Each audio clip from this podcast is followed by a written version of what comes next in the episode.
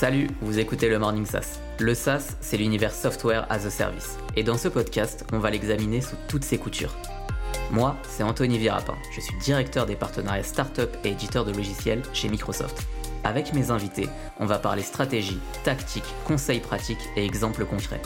L'objectif, c'est de vous aider à bâtir, lancer et faire grossir votre business SaaS. Installez-vous confortablement, c'est parti. Mon invité du jour, c'est Gwenaël Flatress, un serial entrepreneur qui a d'abord cofondé deux agences dans le digital entre 2011 et 2016 et qui s'est lancé en 2015 dans un SaaS avec Glaze, une solution qui permet de transformer la manière de promouvoir ses contenus, attirer l'œil et la souris de ses visiteurs et donc accélérer les conversions sur un site web. Glaze a aujourd'hui un peu plus de 5 ans, des très beaux clients en France et à travers le monde comme Fnac Darty, Schneider Electric, Pôle Emploi, SNCF, Michelin, Office Depot ou encore Microsoft. Et donc on en parle tout de suite avec Gwen. Hello Gwen, comment ça va?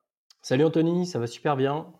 Top. Bah, bienvenue dans le dans le Morning SaaS. Euh, alors dans cet épisode, on va bien sûr parler de, de Glaze et notamment de la manière dont vous avez construit la proposition de valeur, le business model, le prix la commercialisation, les indicateurs de performance, bref, pas mal de pas mal de choses euh, sur lesquelles euh, je vais te poser euh, des questions. Mais avant tout ça, une petite question pour pour démarrer. on est en 2021. Si je te dis SaaS, qu'est-ce que ça t'évoque? Si je prends la définition stricto sensu, je la traduis en français, c'est logiciel comme un service, software as a service. Donc pour moi, c'est la définition stricte, c'est un logiciel hébergé et opéré dans le cloud et qui permet euh, aux équipes métiers, dans beaucoup de cas, de bypasser euh, l'IT en accédant à des solutions sur étagère pour adresser des problématiques métiers euh, au moment où ces problématiques apparaissent et propres à leurs problématiques. Donc ça, si, tu me dis ça, je pense aussi révolution, parce que s'il y a bien une technologie grâce au cloud qui qui permet la transformation digitale, c'est bien le SaaS puisque euh, on le voit aujourd'hui, euh, notamment dans le contexte qu'on vit tous en ce moment, avec le télétravail. Sans le SaaS, euh, le télétravail ne serait pas permis. Aussi, il y a le mot service. je pense, et on en reparlera un peu plus tard, je pense que le mot service est un mot extrêmement important aujourd'hui, encore plus que il y a cinq ans lorsqu'on évoquait le SaaS.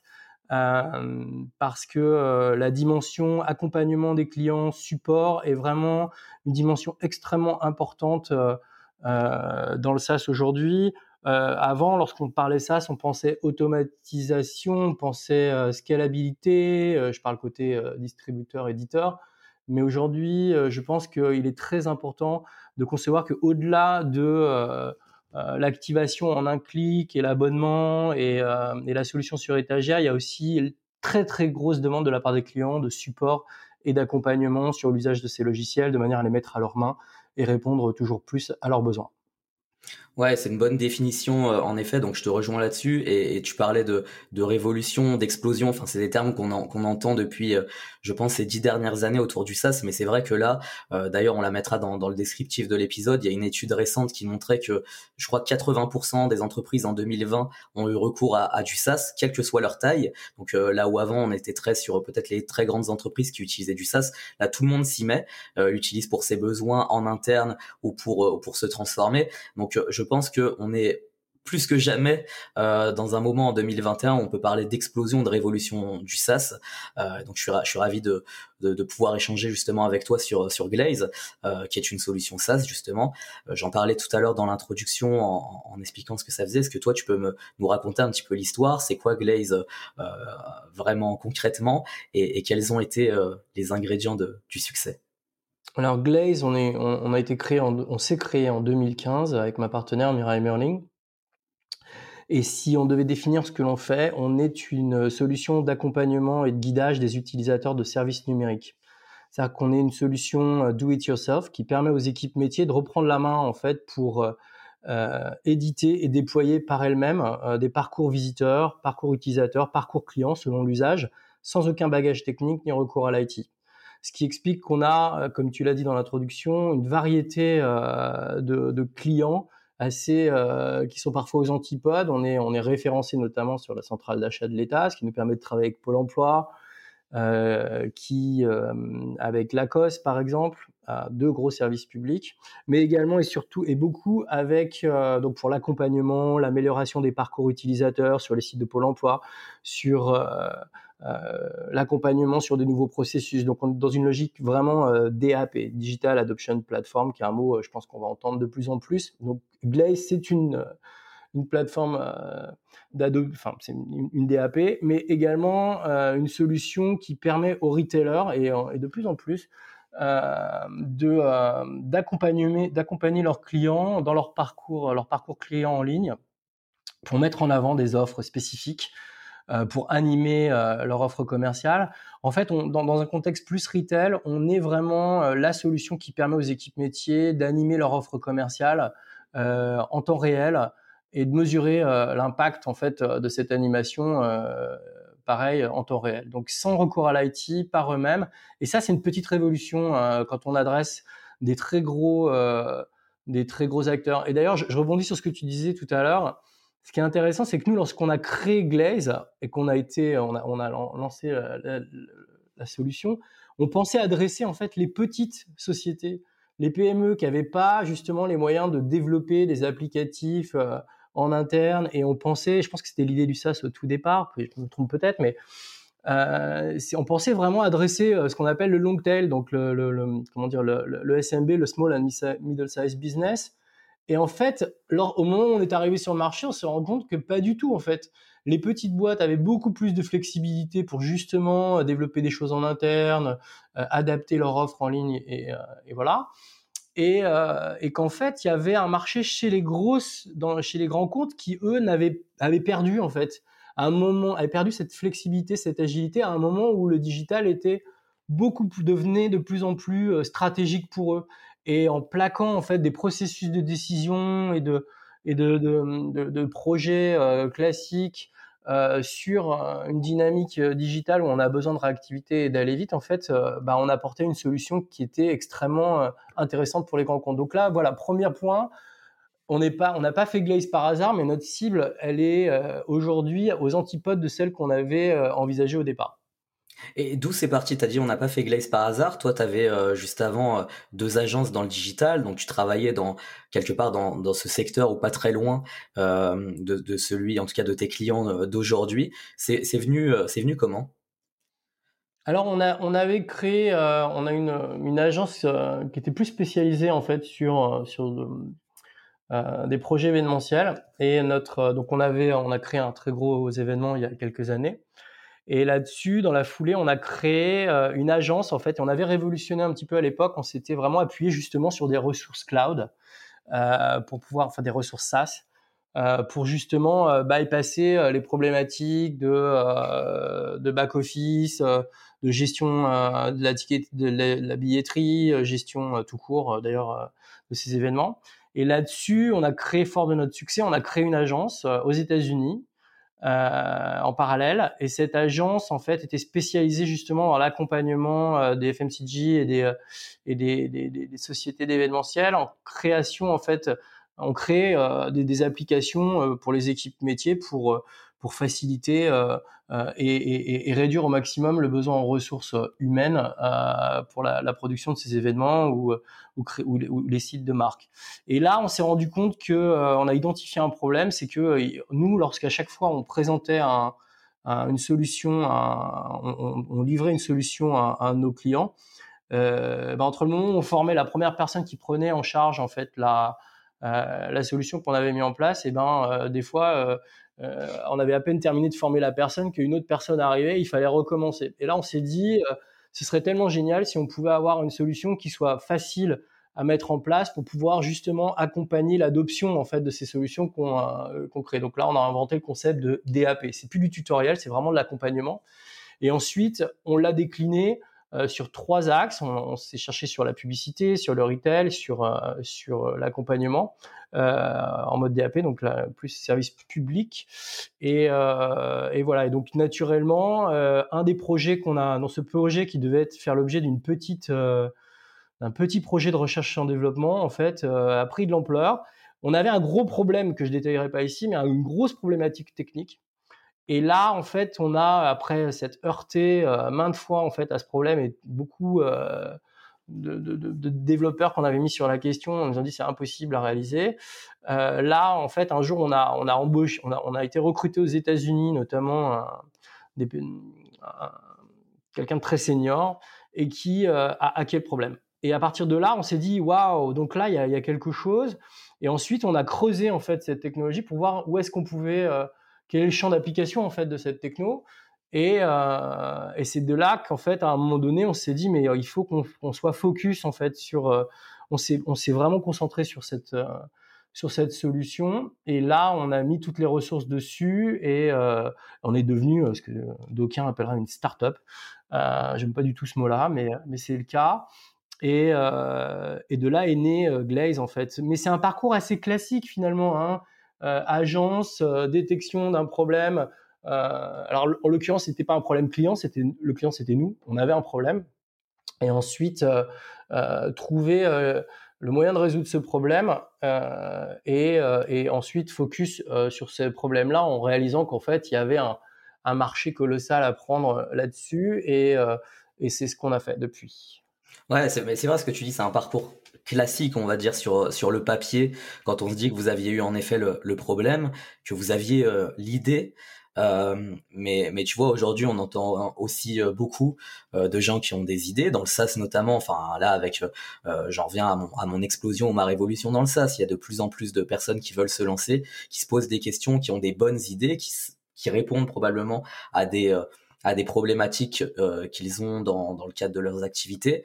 Euh, mais après, il y a, y a, comment on passe de, du, du pitch à, à, la solution. Et, et, moi, je suis très content parce que euh, j'ai la chance de vous avoir vu à vos débuts il y a quelques années. Il y a, il y a cinq ans, si on repart un petit peu en arrière, je voyais l'un des premiers pitchs de Glaze dans le cadre de nos, de nos relations chez Microsoft. Et, et c'est vrai que la solution n'existait pas encore, mais pour autant, par rapport à vos, parcours, par rapport euh, à ce que tu expliquais à l'instant sur ce besoin, cette problématique qui était là et à l'idée que vous aviez, oui, il y avait quelque chose qui matchait et en effet, il y avait euh, euh, ce product market fit qu'on sentait, là, mais fallait-il encore exécuter? Comment vous avez fait en sorte, une fois que l'idée était, là, posée, de, rendre tout ça concret et, de, et de créer Glaze?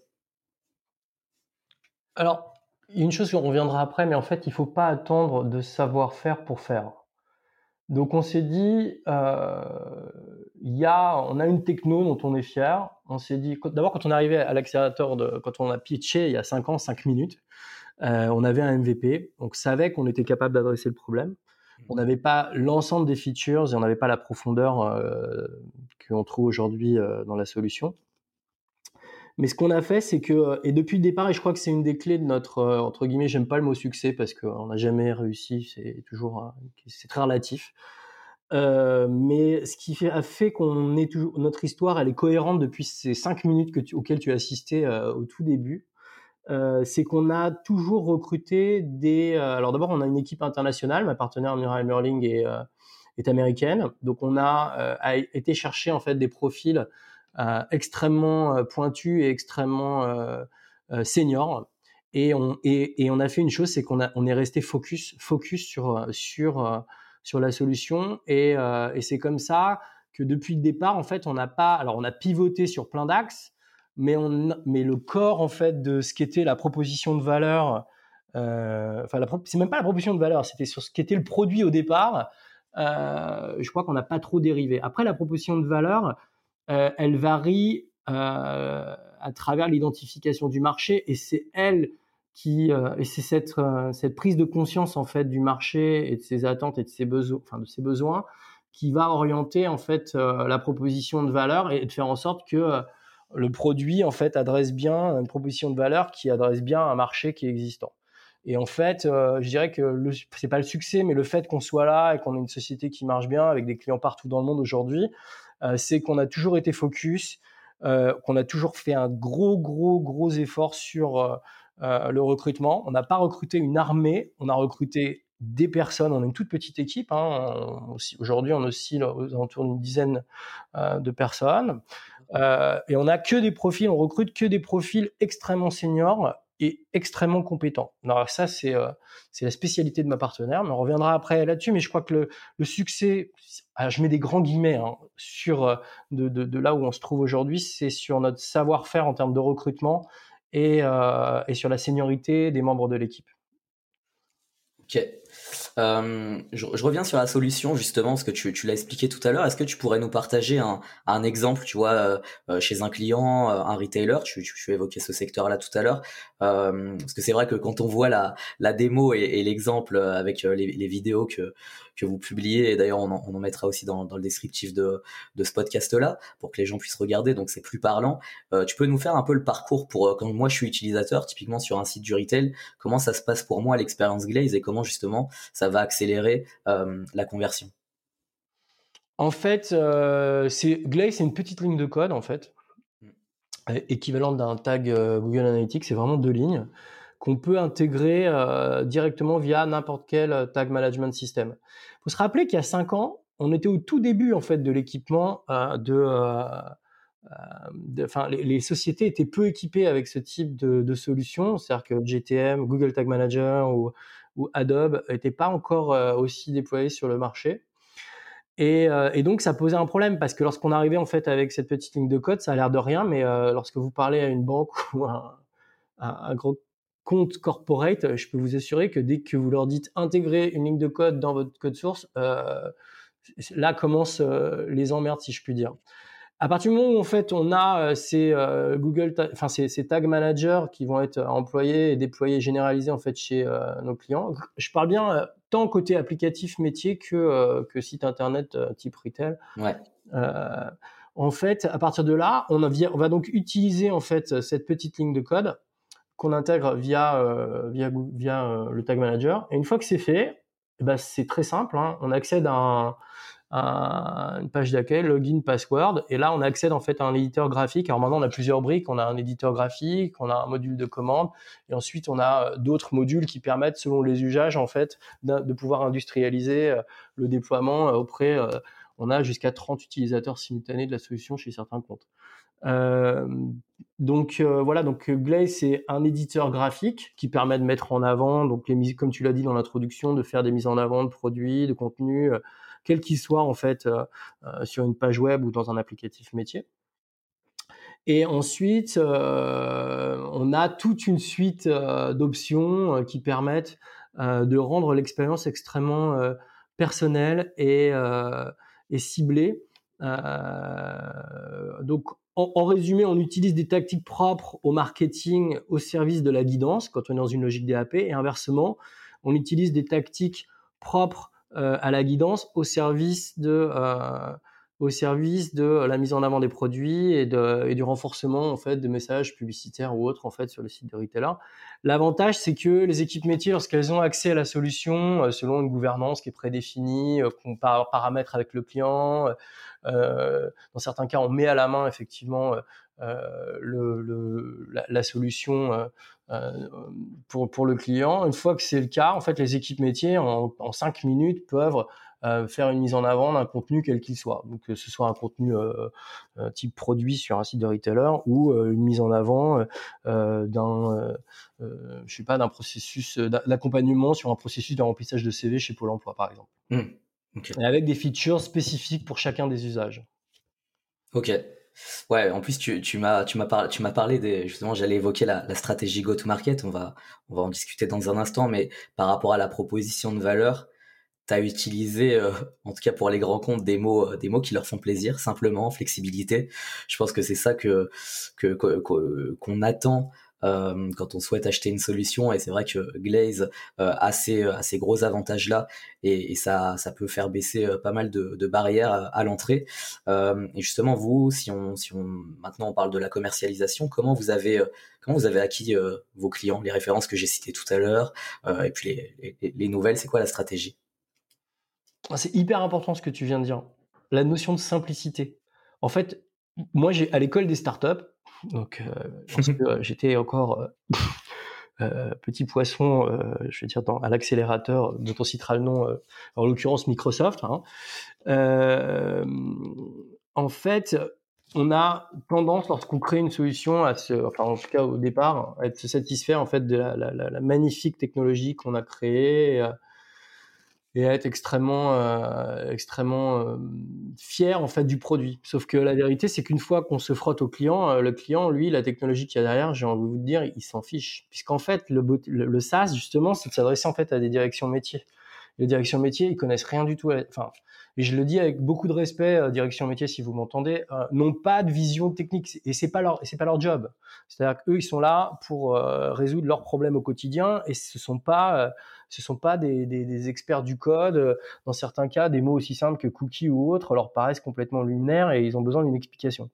Donc, lorsqu'on on, on fait notre go-to-market, il faut vraiment pas se rater. C'est-à-dire qu'il faut vraiment être sûr qu'on a une solution qui soit euh, intelligible, qui réponde à un vrai problème, et ensuite qui soit extrêmement simple, et un troisième mot très important, qui soit industrialisable. Une fois qu'on a réuni toutes ces conditions, en fait, euh, nous, au départ, comme je l'ai dit euh, tout à l'heure, on, pensait en fait adresser un problème qui était un problème de, de, de, de, small, enfin de, petites entreprises. Et après, on s'est dit, bah tiens, on va aller attraper les grands comptes une fois qu'on aura fait, on aura pris moins de risques. Et en fait, on a choisi finalement la, stratégie inverse on s'est rendu compte que comme comme il y avait un, vrai sujet chez les grands comptes, c'était plus simple d'aller leur parler. Sauf que lorsque euh, on, travaille avec un grand compte, on n'a pas le droit à l'erreur. Donc il fallait qu'on soit prêt. Ça, ça a été quelque chose.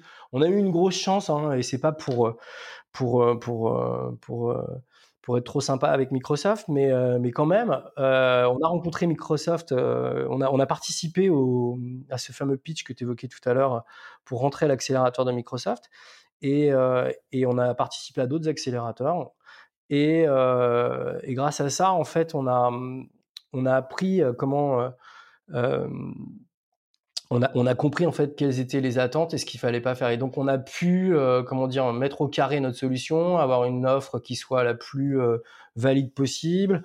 Et ensuite, euh, on s'est reposé sur des partenariats. Quand on a compris qu'on allait, on allait essayer de, travailler avec les grands comptes, on a compris que ça servait à rien de faire de la publicité dans tous les sens. On n'était plus dans une logique SaaS telle qu'on l'entendait à ce moment-là, mais plutôt dans une, une logique SaaS entreprise. Je sais pas si c'est le bon mot.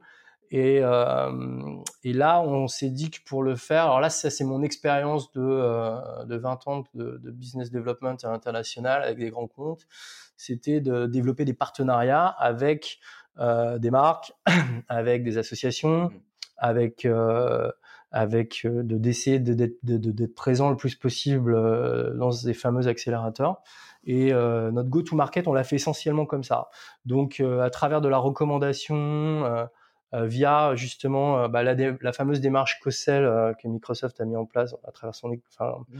pour son écosystème. Donc on s'est beaucoup appuyé effectivement sur, sur Microsoft à l'issue de notre passage à l'accélérateur. Euh, et ensuite, on, on, a fait évidemment de l'approche directe, de la présence sur stand, des choses comme ça, mais on a, on a fait le choix, on a eu un parti pris, et je pense que ça, euh, ça a payé. Le parti pris, c'était de dire travaillons quelques clients, qui ont les moyens de travailler avec nous, qui vont être sur des cycles assez longs en fait de mise en production, qui vont nous permettre en fait de détraîner la solution. On va pas en prendre beaucoup, mais on va pas essayer d'attraper tout le marché d'un coup en levant des millions et en voilà. Mais par contre, on va aller cibler des grands comptes et on va travailler avec eux et on va leur proposer un support extrêmement au corps à corps, j'ai envie de dire. C'est-à-dire que nous, une des forces que Glaze a au-delà de la technologie, c'est le support client, le service qu'on apporte autour, euh, hmm. autour de la solution. Et ça, on s'est rendu compte que côté grand compte, c'était euh, priceless et que c'était quelque chose qui était extrêmement valorisé au-delà de la technologie par, euh, par nos clients. Donc notre stratégie go-to-market, c'était de pas prendre trop de clients. Enfin, c'est jamais une volonté, hein, bien sûr. Je préférerais en prendre euh, beaucoup d'un coup, mais on a essayé de pas avoir les yeux plus grands que le ventre. Donc il a fallu avoir de la patience sur des cycles longs. De, on a eu aussi la chance de bénéficier d'un appel d'air à ce moment-là où beaucoup euh, de grands comptes se sont lancés à créer des départements innovation, euh, à financer euh, des POC. Et, et c'est vrai que ça, ça nous a aidé à se financer, ça nous a aidé à apprendre aussi sur les besoins. Et, et en plus, paradoxalement, on s'est rendu compte que bah, les cycles, en fait, travailler un grand compte, ça se fait dans la durée.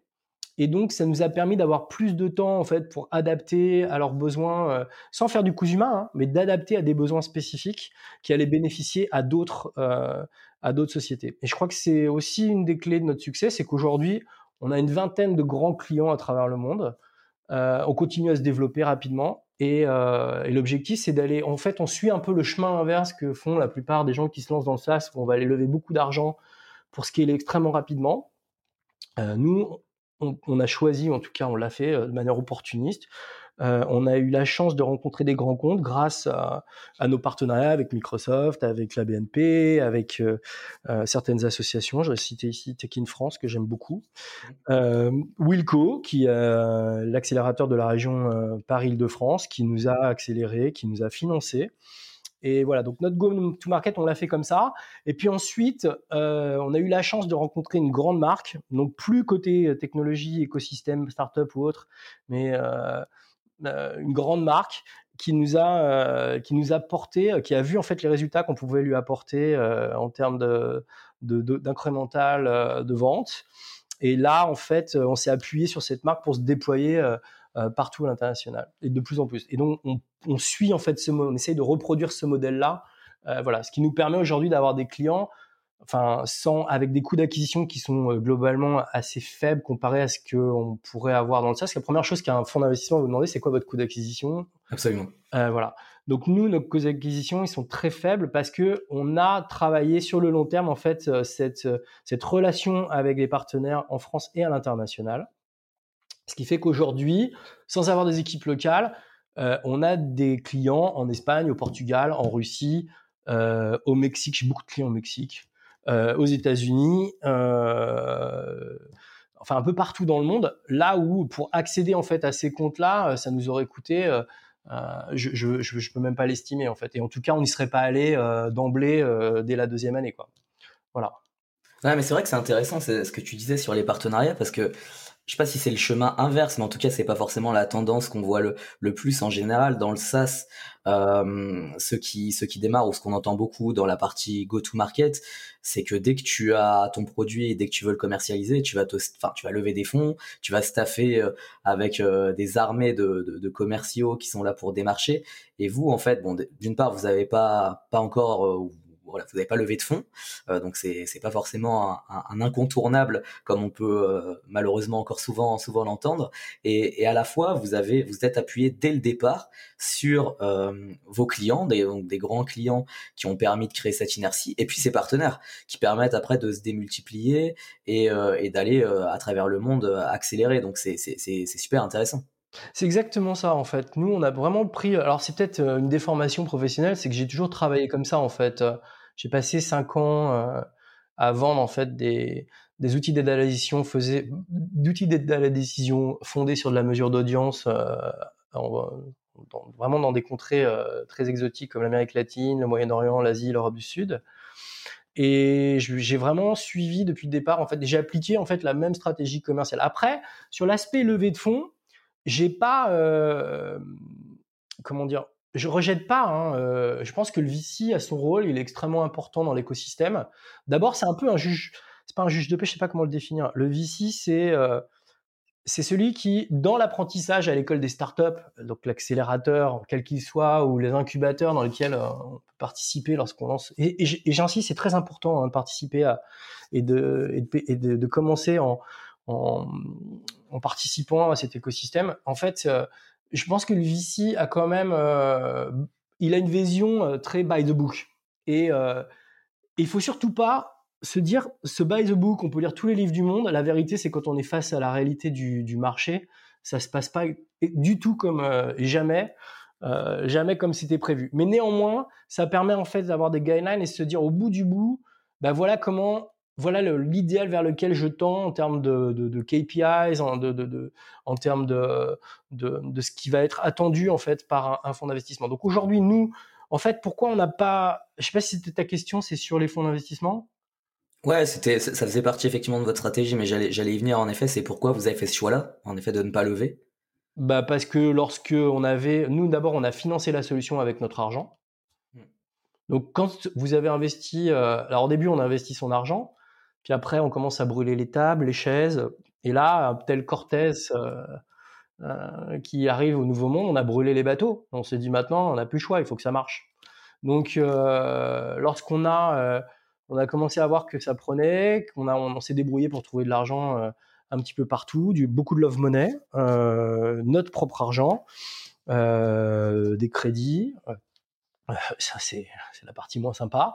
Mais en simultané, on, a, on a effectivement rencontré pas mal de VC, pas mal de VC early stage. le problème, c'est que bon, nous, on n'est pas des perdreaux de l'année. C'était notre troisième boîte.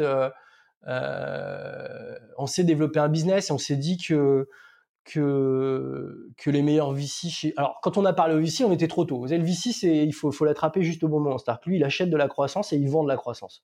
Donc, lui, ce qu'il faut, c'est que quand vous arrivez, que vous avez un MVP et que vous avez juste deux ou trois clients en test, lui, il va vous dire, bah ouais, super, je crois au truc, c'est vachement intéressant, mais reviens voir quand, euh, quand tu auras euh, une courbe verticale et que, euh, et que euh, et que on va pouvoir faire de toi un bon produit pour te revendre derrière et passer la patate chaude.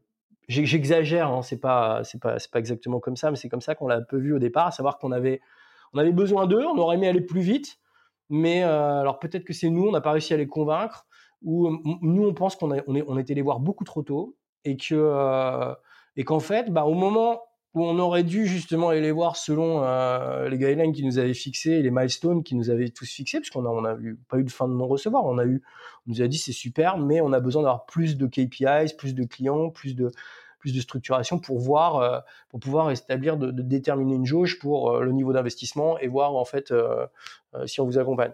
Et en fait, au moment où on est arrivé à ces milestones, bah en fait, on avait gagné de l'argent. Ouais. Et donc du coup, on s'est dit, au lieu de acheter des bureaux fantastiques, euh, de dépenser de l'argent, on a joué un peu à la Giroud, si tu veux.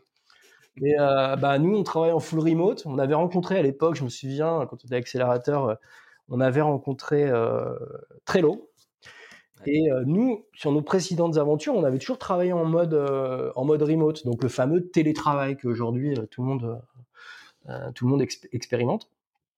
Et nous, en fait, depuis le départ, on a, on a travaillé en mode remote. On s'est beaucoup inspiré du modèle de Trello. Euh, et donc, on a essayé de, réduire, de, de, minimiser les coûts à tous les endroits, de manière à ce qu'on puisse euh, se, se, développer de manière, euh, de manière rentable. Et alors, les fonds d'investissement n'aiment pas trop ça parce que la rentabilité, c'est pas ce qu'ils cherchent, ils cherchent la croissance. Mm. Mais par contre, je, euh, donc nous, on est sur la croissance. Hein, je, je, veux dire, un secret, hein, on fait plus que doubler notre chiffre d'affaires chaque année. Hein, on est euh, beaucoup plus que ça même. Donc euh, euh aujourd'hui, ce qu'on cherche, enfin voilà, on n'a pas été, on, on, a été voir les VC, on les a vus peut-être un peu tôt.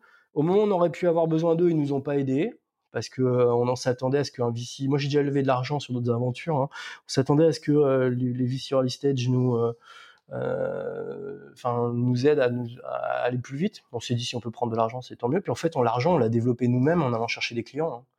Et, et, ça ne nous a pas empêché d'avancer. Ouais. Exactement, et au contraire, on est, on est droit dans nos bottes, on a 100% de notre capital, euh, on a une boîte qui est rentable mais qui, est, euh, qui, a, qui mériterait d'aller, enfin, qui j'espère va, va continuer à doubler, tripler, euh, quintupler son chiffre d'affaires euh, sur les années à venir.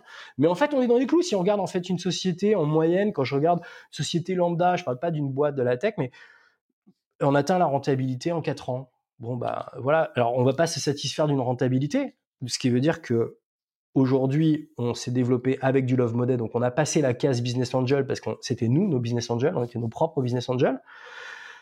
Et ensuite, au moment où on était early stage, bon, bah, c'était un peu trop early stage et on, les a, eu toutes les portes ouvertes un peu trop tôt. Et au moment où on avait atteint la milestone, que ces gens-là, après avoir pris des cafés avec eux, euh, nous avaient dit d'avoir, bah là, on a commencé à avoir du chiffre d'affaires qui nous a permis de réinvestir et de continuer à, à, nous déployer, toujours sur cette logique de partenariat.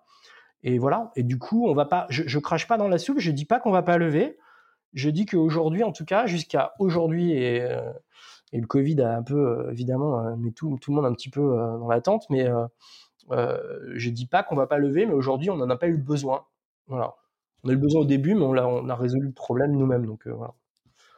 J'espère que ça répond à ta question. Ça répond totalement. Donc merci, merci pour ça. je pense qu'on a fait un bon tour sur sur Glaze, sur la solution.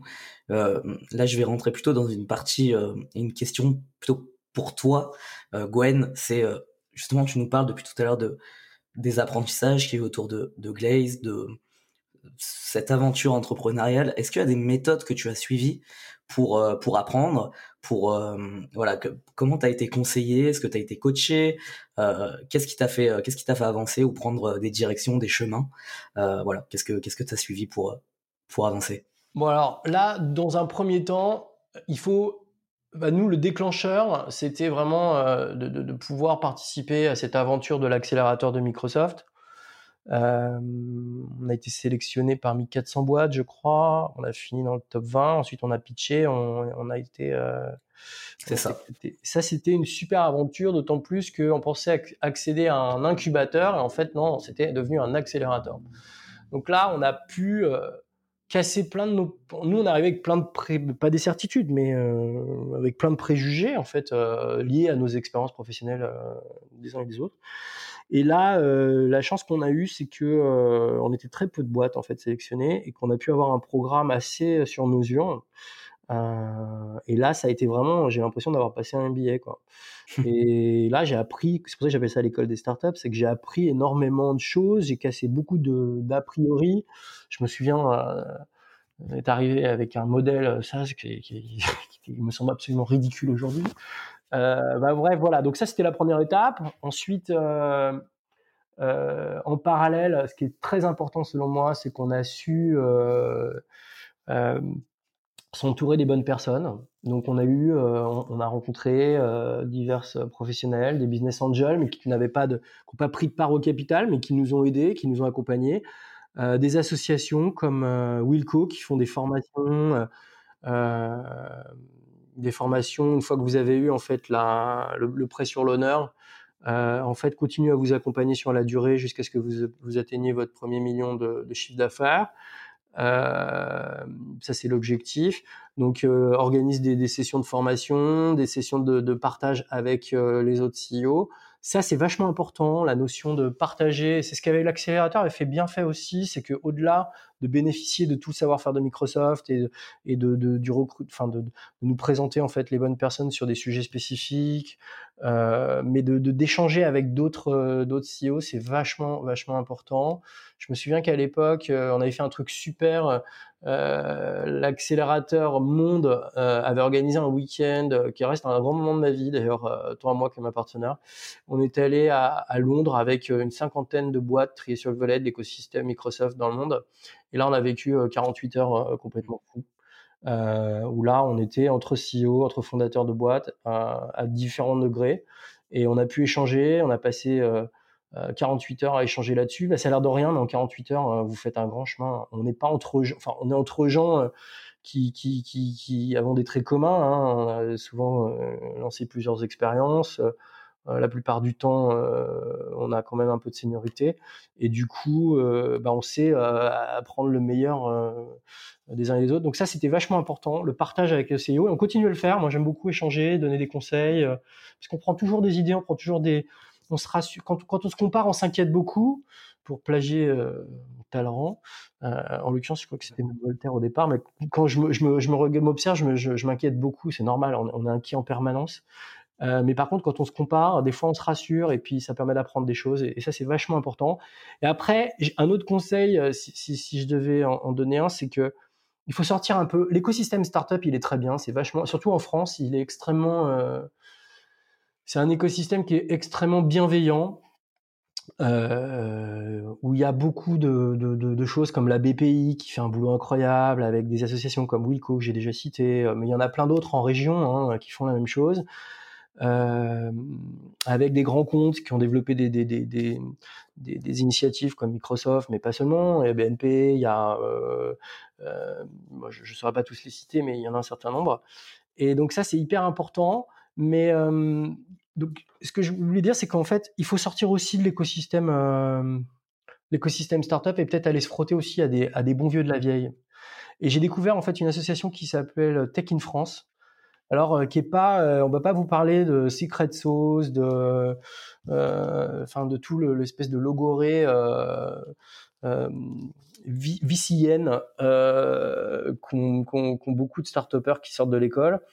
Euh, et qui ont lu plein de livres et qui euh, sont pleins de certitudes et qui souvent euh, bah, se plantent. Moi, j'ai trouvé génial d'aller parler avec des vieux de la vieille, avec des boîtes comme Berger Levrault, des, gens qui ont des. Berger Levrault, cette boîte qui, dont le président et le patron en fait de Tech in France. Pour ceux qui ne connaîtraient pas, en fait, la société a été créée à l'époque de Gutenberg. Donc, c'est l'exemple type de la société qui s'est adaptée au fil du temps et qui est un très gros éditeur de logiciels. Et euh, j'ai trouvé super intéressant d'aller parler avec des gens qui ont des boîtes qui sont peut-être pas super sexy sur le papier. Alors, ils n'ont pas créé des Twitter ou des Facebook ou des choses comme ça, mais qui ont une vraie vision business. C'est-à-dire que eux, ça fait 20 ans qu'ils font du logiciel, ça fait 20 ans qu'ils euh, travaillent leur pricing, ça fait 20 ans qu'ils ont euh, et ils ont des boîtes qui tournent, qui, qui, qui génèrent du cash. Et, euh, et ça, ça m'a énormément apporté. Et en fait, j'ai trouvé deux trois associations comme ça. Bon, j'ai cité cela, mais qui créent en fait des parcours de, de formation qui sont très bienveillants euh, vis-à-vis des, des, des, jeunes pousses comme, comme la nôtre. Et ça, ça a été priceless pour moi.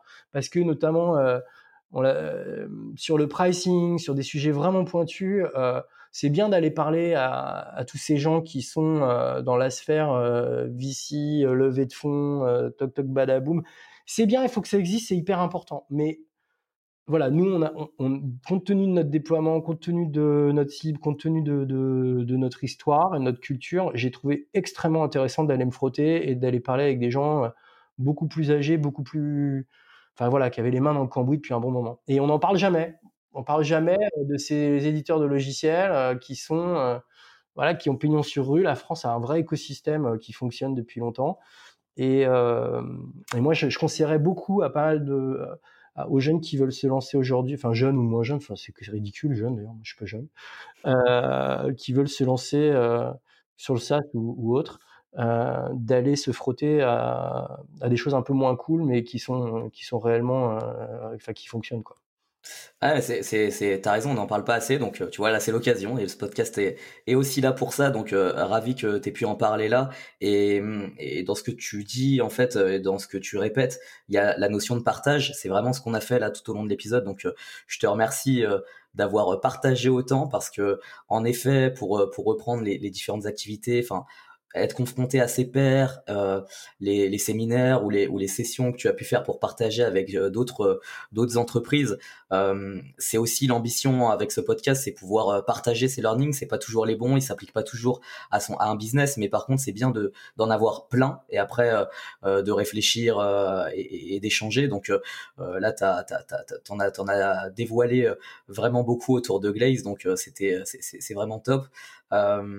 Comment euh, on arrive à la fin à la fin de à la fin de l'épisode comment est-ce que euh, on suit les prochaines aventures? Bah, d'abord les tiennes celle de, Gwen Flatress comment on suit et comment on suit euh, Glaze? Vous avez un site glaze.ai c'est quoi le meilleur moyen pour pour nos auditeurs de te suivre?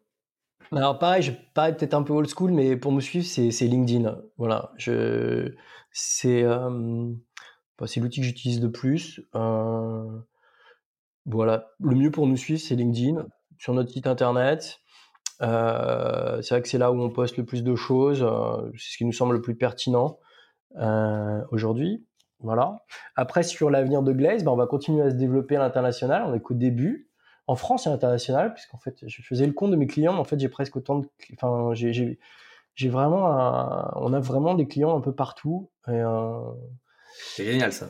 Voilà, euh, continuer à développer nos partenariats parce qu'on pense que c'est vraiment, euh, euh, c'est vraiment une recette qui marche et la fameuse secret sauce, s'il devait y en avoir une, c'est celle-là pour nous. Ensuite, il n'y a pas de recette. Hein, chacun, je peux, demain, je vous dirai peut-être des choses différemment. Et ensuite, d'un point de vue technique, bah, c'est continuer à augmenter, enfin à enrichir la solution de par l'expérience qu'on a. C'est la beauté du SaaS aussi. Hein c'est que euh, ben, lorsqu'on a un client et qu'on bénéficie d'un retour d'expérience, on peut en faire bénéficier les autres clients. Et donc, c'est le SaaS, c'est un organisme vivant. Il faut jamais le voir comme une fin en soi. C'est vraiment un logiciel qui doit, qui évolue. Et nous, on le voit vraiment comme ça, comme quelque chose d'un organisme vivant qui s'enrichit de l'expérience de ses clients et qui, euh, parce que lorsqu'on fait une modification, une mise à jour, en fait, elle bénéficie à l'ensemble de nos clients. Donc, continuer euh, à, améliorer euh, notre, notre solution, rajouter des briques techniques que je mentionnerai pas ici aujourd'hui, et la rendre toujours plus simple, toujours plus facile à utiliser pour en augmenter encore plus l'adoption. Et je vous fais pas de dessin, ça veut dire que là, on est parti des grands comptes, mais avec pour objectif assez rapidement d'aller d'aller toucher le small and mid-size business dès qu'on se sentira prêt et, et on se dotera des moyens pour le faire.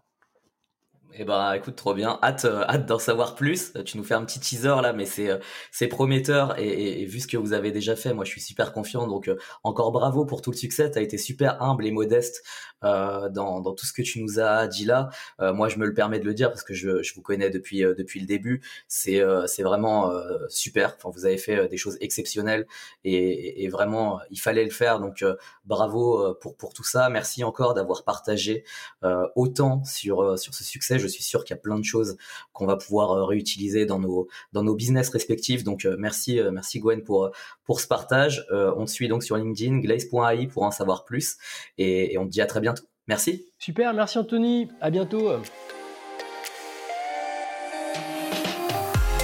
C'était le Morning SaaS. Merci à tous d'avoir écouté cet échange.